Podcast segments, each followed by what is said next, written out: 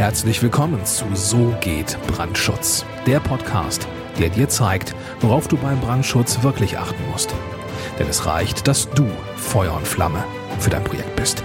Und hier ist der Mann, der dich vor teuren Schäden bewahren kann, Joachim Müller. Herzlich willkommen bei So geht Brandschutz. Ich bin Joachim Müller, Prüfsachverständiger für Brandschutz.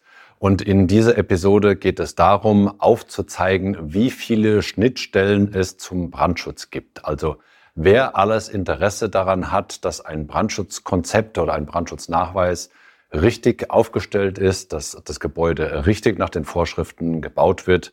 Und ja, es ist eine sehr große Anzahl an Interessenten, die da ein Wörtchen mitzureden haben. Ich habe das hier grob aufskizziert. Wenn du jetzt die Podcast-Folge, also die Audiospur von diesem Video hören solltest, du verpasst jetzt hier nichts, nur weil du hier keinen äh, Zugang zu dem Video hast. Selbstverständlich freue ich mich, wenn du dann im Nachgang dir das Video nochmal auf YouTube anschaust. Aber rein auf der Audiospur bekommst du jetzt hier an der Stelle auch alles mit. Wir haben hier in der Mitte den Brandschutz oder den Brandschutzplaner, den Brandschützer, also denjenigen, der den Brandschutznachweis erstellt, der den Bauherrn berät und ringsrum verteilt wie so Satelliten um ein Zentrum sind die ganzen Projektbeteiligten aufgeteilt. Wir haben denjenigen, der ohne den gar nichts geht. Das ist an der ersten Stelle natürlich der Bauherr, den habe ich mit Bauherr, mit BH abgekürzt. Also derjenige, der natürlich das Gebäude errichten möchte, der den Umbau haben möchte, der eine Nutzungsänderung haben möchte, also derjenige, der das Ganze veranlasst. Derjenige, der das plant, habe ich abgekürzt mit A wie Architekt. Im Baurecht ist, könnte ich jetzt schreiben E wie Entwurfsverfasser, ist aber vollkommen egal. Du weißt, was damit gemeint ist. Also der Architekt hat natürlich oder die Architektin hat natürlich auch ein Mitspracherecht, was den Brandschutz anbelangt oder das Brandschutzkonzept. Dann, ich war ja mal 20 Jahre lang Tragwerksplaner, den darf ich natürlich nicht vergessen, sonst würde ich ja meine eigene Vergangenheit leugnen. Der Tragwerksplaner hat natürlich auch ein Interesse daran, ein Brandschutzkonzept oder einen Brandschutznachweis zu haben, wo eindeutige Angaben drin sind, wie das Tragwerk auszulegen ist. Weiterer Beteiligter ist der Elektrofachplaner, abgekürzt hier mit ELT. Also alles, was jetzt die ganze Elektrik eines Gebäudes anbelangt, nicht nur die reinen, äh, die, die Stromversorgung von den einzelnen Räumen und Bereichen, sondern sobald es dann natürlich auch um das Thema sicherheitstechnische Anlagen und Einrichtungen geht, wie Brandmeldeanlage, äh, Alarmierungseinrichtungen, Sicherheitsbeleuchtung, Rettungskennzeichenleuchten und so weiter und so fort, dann will der Elektrofachplaner natürlich vom Brandschutzplaner wissen, was er aus baurechtlicher Sicht zu berücksichtigen hat. Mit HLS habe ich abgekürzt den Heizungs-Lüftungs-Sanitärplaner, also mal so ganz grob alles, was jetzt äh, speziell zum Thema äh, Lüftungsanlagen mit einem Gebäude zu tun hat. Wenn es um die mechanische Entrauchung von einem Gebäude geht. Das sind alles Interessen, die natürlich der Lüftungsplaner zu vertreten hat, beziehungsweise die er zu planen hat. Und da braucht er natürlich konkrete Angaben vom Brandschutzexperten, was bei dem jeweiligen Gebäude zu berücksichtigen ist. Mit FA habe ich den Freianlagenplaner abgekürzt oder Außenanlagenplaner, wie auch immer man das jetzt äh, genau benennen mag. Das ist derjenige, der zum Beispiel wissen muss, ob ein Gebäude eine Feuerwehrzufahrt braucht, ob man eine Feuerwehrumfahrt braucht, wo Aufstellflächen für die Drehleiterfahrzeuge der Feuerwehr zu berücksichtigen sind, welche äh, dass eine Feuerwehrzufahrt gekennzeichnet werden muss, wenn es denn aus baurechtlicher Sicht eine braucht und so weiter. Alles das geht in den Bereich der Freianlagenplanung rein. Ja, Feuerwehr hatte ich schon genannt, hier abgekürzt mit FW. Selbstverständlich müssen im Rahmen von einem Brandschutzkonzept oder einem Brandschutznachweis auch die Belange der Feuerwehr berücksichtigt werden. Die Feuerwehr, das sind ja diejenigen, wenn es dann mal zu einem Brandereignis kommt, die dann ein Gebäude vorfinden wollen, das dem Baurecht entspricht, dass da also sämtliche baurechtlichen Brandschutzanforderungen eingehalten sind, damit die Feuerwehr sich jetzt wirklich nur noch darum kümmern muss, die Menschen aus dem oder Tiere aus dem Gebäude herauszuholen, den Brand zu löschen und alles, was die Feuerwehr so tut und halt nicht ein Gebäude vorzufinden, das baurechtlich dem Brandschutz in keinster Weise entspricht und dann entstehen für die Feuerwehr Probleme. Zum Beispiel, weil sie bei einem Gebäude der Gebäudeklasse 5 erwarten kann, dass die tragenden und die aussteifenden Bauteile feuerbeständig sind. dass die Geschossdecken feuerbeständig sind. Das setzt die Feuerwehr selbstverständlich voraus. Und wäre das jetzt baurechtlich äh, oder im Brandschutznachweis nicht berücksichtigt, dann hätte die Feuerwehr natürlich ein riesengroßes Problem, wenn zum Beispiel die Standsicherheit des Gebäudes in Teilen schon versagen würde, obwohl die reine rechnerische, in Anführungszeichen, oder baurechtlich zugelassene Feuerwiderstandsdauer noch gar nicht erreicht ist. Die Gebäudeversicherung oder der Sachversicherer hat selbstverständlich auch ein Interesse daran, dass das Brandschutzkonzept vernünftig aufgestellt ist, weil sich daraus dann entweder ergibt, dass das Gebäude erstens versichert werden kann oder nicht und dass die Versicherungsprämie, die der Bauherr dann äh, zahlt für die Feuerschutzversicherung, dass die den ja einen Betrag erreicht, den der Bauherr sich dann tatsächlich auch noch leisten kann. Mit PSV habe ich den Prüfsachverständigen abgekürzt, der natürlich ein Interesse daran hat, dass das Brandschutz, der Brandschutznachweis, den er zum Prüfen vorgelegt bekommt, auch den Mindestanforderungen entspricht und dass sämtliche Inhalte sowohl richtig als auch vollständig im Brandschutzkonzept dargestellt sind. Nächster Beteiligte habe ich abgekürzt mit BAB, das ist die ähm, Bauaufsichtsbehörde. Wenn jetzt also der Brandschutznachweis nicht durch einen Prüfsachverständigen geprüft wird, sondern durch die untere Bauaufsichtsbehörde, dann hat die Bauaufsichtsbehörde natürlich auch ein berechtigtes Interesse daran, einen qualifizierten Brandschutznachweis zu bekommen und nicht irgendeine Dokumentation, die noch nicht mal die Mindeststandards von den fachlichen Inhalten her erfüllt.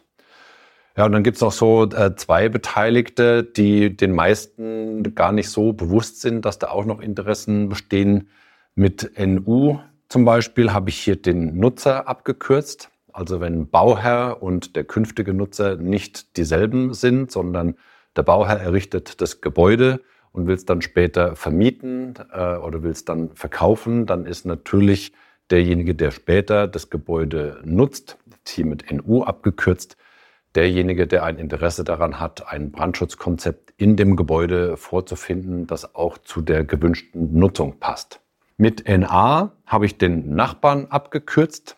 Auch ein Nachbar, äh, jetzt zum Beispiel der Nachbar sein, mit seinem Gebäude auf dem Nachbargrundstück, hat selbstverständlich auch ein Interesse daran, dass das Gebäude, das auf dem Nachbargrundstück gebaut wird, den baurechtlichen Anforderungen entspricht, weil er natürlich nicht möchte, dass, äh, auf seinem, dass der Nachbar direkt an seiner Grundstücksgrenze irgendeinen Schwachsinn macht, der äh, brandschutztechnisch überhaupt nicht funktioniert der aber unter Umständen niemandem auffällt. Er will natürlich nicht, dass ein Brand äh, beim Nachbarn innerhalb kürzester Zeit bei ihm zu einem Brandereignis führt, bei einem selbst. Ja, und hier hätte ich fast vergessen, weil es aus dem Blickfeld jetzt gerade raus gewesen ist, die Baufirma auch, oder, oder Baufirmen. Auch die Baufirmen, die dann ein Brandschutzkonzept baulich umsetzen, müssen natürlich in die Lage versetzt werden, das, das genehmigte Brandschutzkonzept richtig umzusetzen. Und dazu muss das Brandschutzkonzept oder der Brandschutznachweis alle Inhalte aufzeigen, die die Baufirma braucht, um das baurechtlich verlangte Konzept dann auch wirklich umsetzen zu können.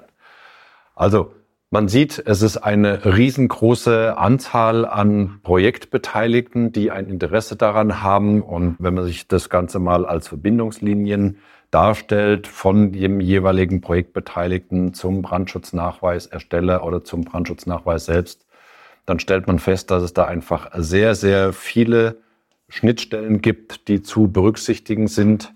Und das ist das, was den Brandschutz, was uns Brandschutznachweiserstellern das Leben nicht immer besonders leicht macht, weil jeder von diesen Projektbeteiligten guckt durch seine Brille und möchte seine Inhalte komplett im Brandschutznachweis abgebildet haben. Und zwar unabhängig davon, ob das jetzt wirklich baurechtliche Sachverhalte sind oder ob das einfach noch Sachverhalte sind, die derjenige wissen möchte, damit er einfach in der weiteren Planung und in der Bauausführung es einfach leichter hat.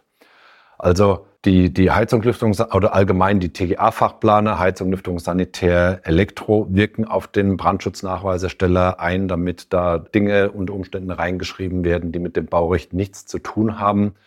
Der Tragwerksplaner hat es noch vergleichsweise einfach, weil der nur wissen muss, erstens, wo, wo muss ich eine Brandwand bauen und welche Vollwiderstandsdauer muss das Tragwerk haben, welche Vollwiderstandsdauer müssen die Geschossdecken haben.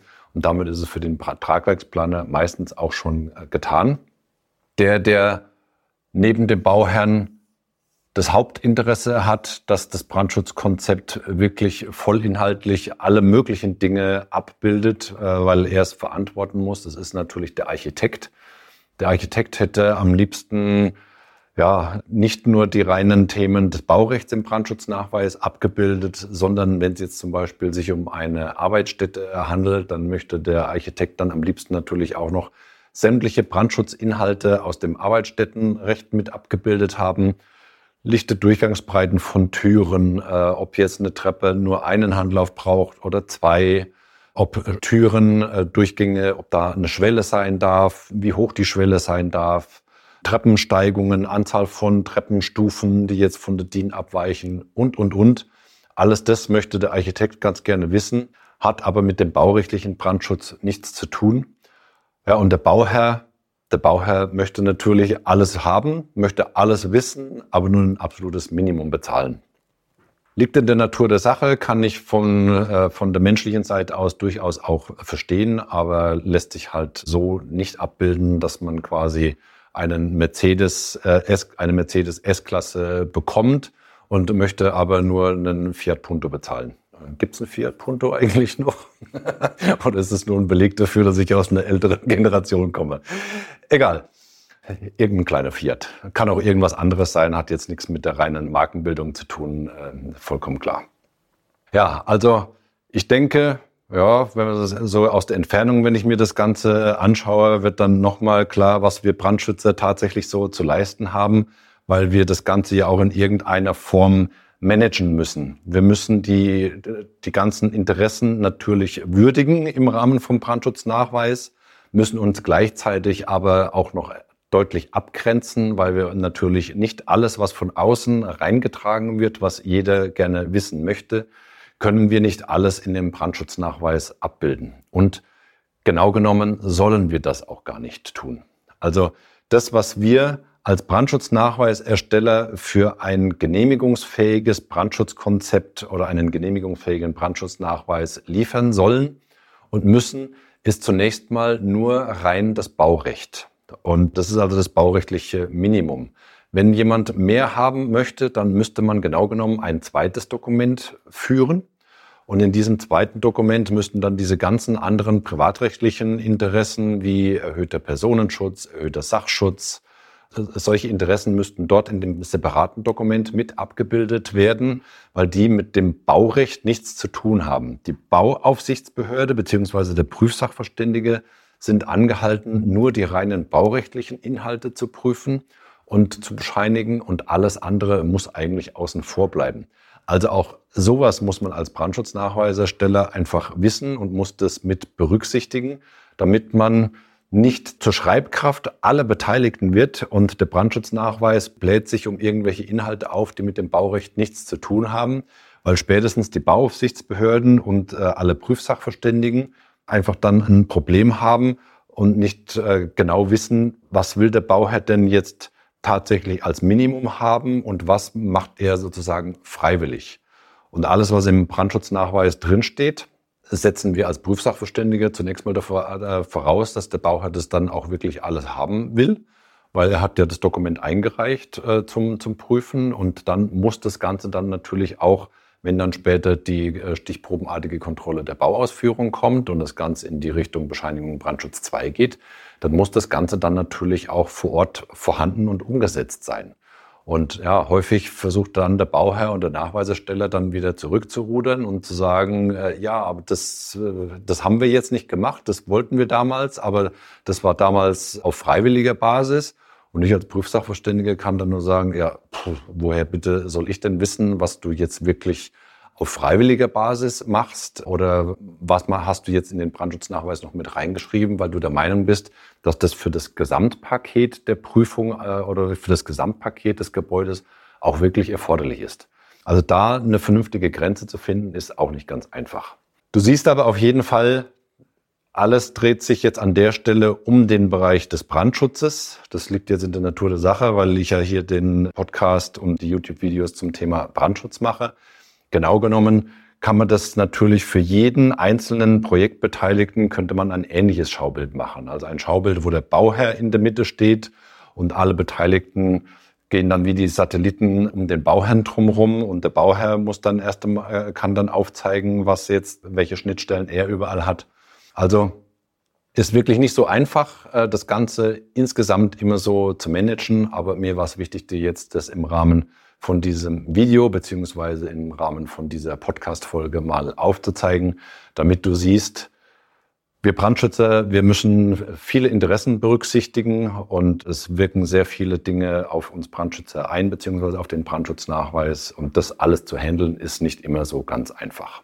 Wir hier im Büro in der TOB Brandschutz GmbH haben aber Wege gefunden, deswegen sind wir ja auch zertifiziert nach DIN ISO 9001, diese ganzen Sachverhalte zu managen, zu strukturieren und in sauberen Prozessen abzubilden damit uns bei diesen ganzen Informationen, die wir von außen zugetragen bekommen, einfach nichts durch die Lappen geht, dass wir nichts vergessen und nichts falsch machen und damit unser Brandschutznachweis wirklich sämtliche äh, Schnittstellen entsprechend berücksichtigt.